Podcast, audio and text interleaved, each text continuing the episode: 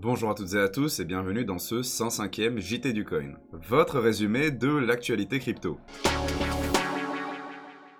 Il s'est passé beaucoup de choses et je veux vous livrer l'essentiel. La Banque de France veut lancer son crypto-euro dès 2020. Après la BCE qui nous a annoncé sa volonté de mettre en place un crypto-euro, nous avons aujourd'hui la Banque de France qui emboîte le pas. Une expérimentation devrait être lancée dès 2020 mais exclusivement pour les institutions financières. Bref, rien d'étonnant, il semble que nous nous approchons de plus en plus de cette fameuse société sans cash, et que cet euro numérique arrange ses créateurs.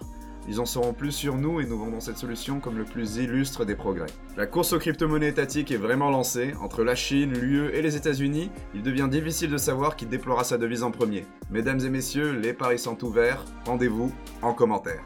Je vous parle maintenant de Brave j'aime beaucoup Brave. Le crypto-navigateur vient de franchir la barre des 10 millions d'utilisateurs, et j'espère que ce n'est que le début.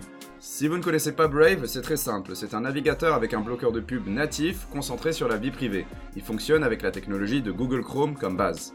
Il fonctionne avec une crypto qui est le Basic Attention Token, dont vous avez probablement déjà entendu parler, et vous pouvez lier un wallet de cette devise à votre navigateur. Grâce à ce token, vous allez pouvoir faire des dons à vos sites préférés. Démo express, regardez, j'ai mon wallet BAT, je clique sur type, j'envoie 5 BAT, et c'est fait, j'ai envoyé un café au journal du coin. Fantastique, non? Mais ça va plus loin, je peux aussi typer les collègues sur Twitter, ou lapider de jetons les râleurs, c'est quand même chouette. Aussi, dès que vous avez un problème, vous pouvez vraiment compter sur leur réactivité. J'avais un souci, le navigateur ne bloquait pas les pubs sur un site que j'apprécie, j'en ai parlé sur Twitter et leurs devs m'ont directement annoncé la mise en place d'un correctif spécifique, ce qui est assez impressionnant.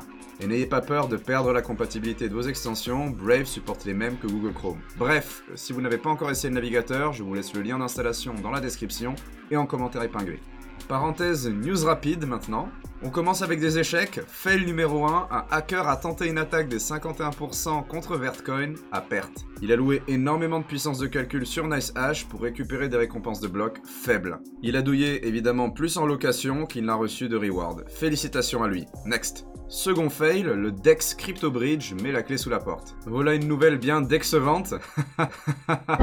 à cause d'une pression réglementaire trop importante et surtout trop peu de moyens, l'exchange ferme. Un DEX idéal devrait pouvoir évoluer de façon autonome, sans équipe de gestion, mais la finance décentralisée n'en est qu'à ses débuts, il faut le comprendre. News suivante. Coinbase gère 1 million de bitcoins selon BitUniverse, une application dont l'une des fonctionnalités est de relever le solde des exchanges le partageant. Coinbase arrive ici de loin en première position, mais attention, on ne dispose pas d'informations sur le trésor de guerre de Binance. News 4, Bitcoin atteint les 9 milliards de dollars échangés en une heure, c'est un record historique. Par contre, il semblerait que la plupart des mouvements aient été initiés par Bitrex dans le cadre d'une opération de consolidation de fonds stockés à froid. Il y a ici de quoi lever un verre à Bitcoin, sauf si vous faites partie des 10% qui sont opposés, chose que je respecte. C'est l'heure du break, et il y a plein de nouvelles choses. Premièrement, podcast du coin numéro 9 par l'ami Grégory. Ça parle de Bitcoin et c'est dans la description, je vous invite à le checker.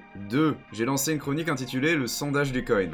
Dans celle-ci, je prends vos résultats aux questions du JT et je les commente en toute détente. Le premier épisode est là et j'espère qu'il vous plaira. J'attends un maximum de participation au sondage, ça permet d'avoir des statistiques encore plus pertinentes. Et 3. Un nouvel épisode dans ma série d'interviews. Après Roger Ver, McAfee ou Binance, je vous propose cette fois-ci le CEO de l'exchange Qcoin. Dans cet échange, il nous parle de sa plateforme bien évidemment, répond aux accusations de wash trading et bien plus encore. Si ce type de contenu vous intéresse, bonne nouvelle, j'ai d'autres exclus qui arrivent. Je les relirai sur Twitter et vous êtes les bienvenus à suivre ma page. On continue l'actu. Une banque danoise interdit à ses employés l'achat de crypto. Oui, la justice danoise autorise finalement la banque Nordea à interdire l'achat de crypto-monnaies à ses employés.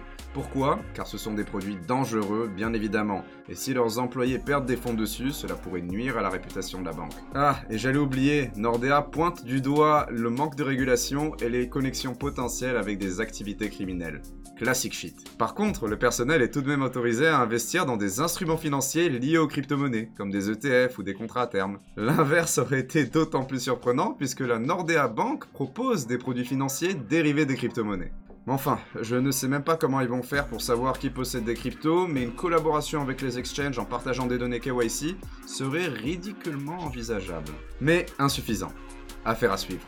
Lumière sur Ethereum, le hard fork Istanbul s'est déroulé hier et ça s'est bien passé. Les frais de transaction sont maintenant encore plus faibles et les fonctions d'anonymisation plus sophistiquées. Pour en savoir plus, Renault vous a préparé un article couvrant les nouveautés apportées plus en détail. Et dernière actu, je voulais finir sur celle-ci. À tous les holders de Tezos, sachez que le staking sans frais est désormais disponible sur Binance. Voilà, Coinbase le proposait moyennant 25% de commission, ici c'est sans frais.